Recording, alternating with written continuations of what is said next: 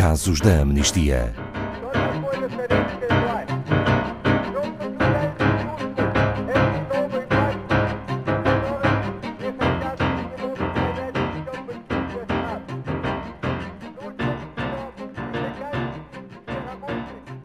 Atualmente, centenas de migrantes e requerentes de asilo permanecem sem qualquer tipo de proteção, expostos a condições desumanas em Lipa, na Bósnia-Herzegovina.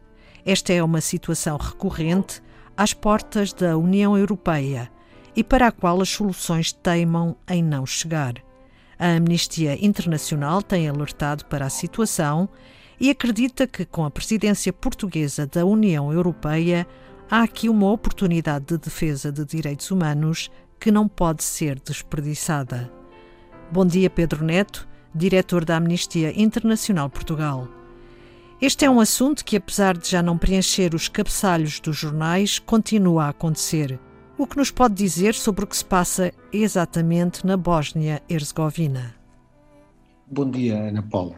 É verdade. Cerca de 2.500 migrantes e requerentes de asilo estão retidos neste momento no noroeste da Bósnia-Herzegovina e eles não têm qualquer indicação de quando é que poderá terminar este pesadelo. São centenas de pessoas que se encontravam no campo improvisado de Lipa, mas ele foi fechado no dia 23 de dezembro último, antes do Natal, após um incêndio que o tornou inabitável. Estas pessoas Muitas destas pessoas têm dormido a céu aberto, no meio da neve e com temperaturas negativas há semanas. E como é que esta situação se tem prolongado?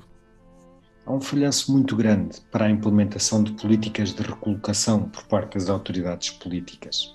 A falta de vontade para transferir estas pessoas para instalações dignas e humanas tem sido uma constante.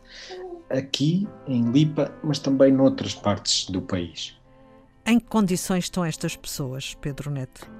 Para além de estarem eh, expostas às condições climatéricas, este local improvisado não tem acesso à água, não tem acesso a aquecimento ou a saneamento. Lipa não é um, um local de acolhimento sustentável, não tem as condições. O encerramento oficial do campo deixou cerca de 2.500 pessoas nestas condições e estamos a falar de famílias homens, crianças, mulheres, algumas das crianças mesmo desacompanhadas, e continuam a procurar abrigo em parques, em casas abandonadas, em fábricas encerradas ou até mesmo nas, nas florestas, perto da fronteira com a Croácia. Mas a que se deve essa falta de vontade política? Há apoio da União Europeia? Sim, a União Europeia providenciou mais de 88 milhões de euros, que foram destinados à assistência e, foram destinados à Bósnia-Herzegovina para fortalecer a sua capacidade de gestão migratória. No entanto, as autoridades do país continuam a falhar em identificar instalações adequadas para estas pessoas eh, e não têm assumido a responsabilidade pela gestão das instalações que já existem, não deram um apoio mínimo para serviços básicos e para serviços de apoio a estas pessoas. Era uma situação previsível e era completamente evitável. Então, qual é a responsabilidade da União Europeia? A responsabilidade é clara, é que esta atual crise humanitária é também uma consequência das políticas adotadas que fortificaram fronteiras e deixaram milhares de pessoas na periferia ou em países vizinhos e sem quaisquer condições de vida digna. Pedro Neto, ainda é possível reverter esta situação? Sim, é sempre possível. É sempre possível mudar o mal que está feito. Nós defendemos que agora, com a presidência europeia entregue a Portugal, temos a oportunidade de ser um exemplo de liderança em políticas de asilo e migração.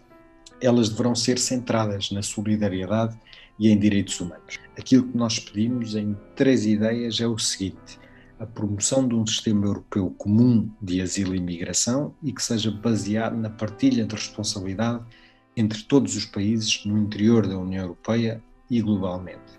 Pedimos um compromisso para melhorar e investir na recepção e integração adequadas destas pessoas, porque elas vêm trazer riqueza cultural e riqueza financeira como fruto do seu trabalho se forem bem integradas na União Europeia. e depois a responsabilização para quem comete abusos e violações de direitos humanos.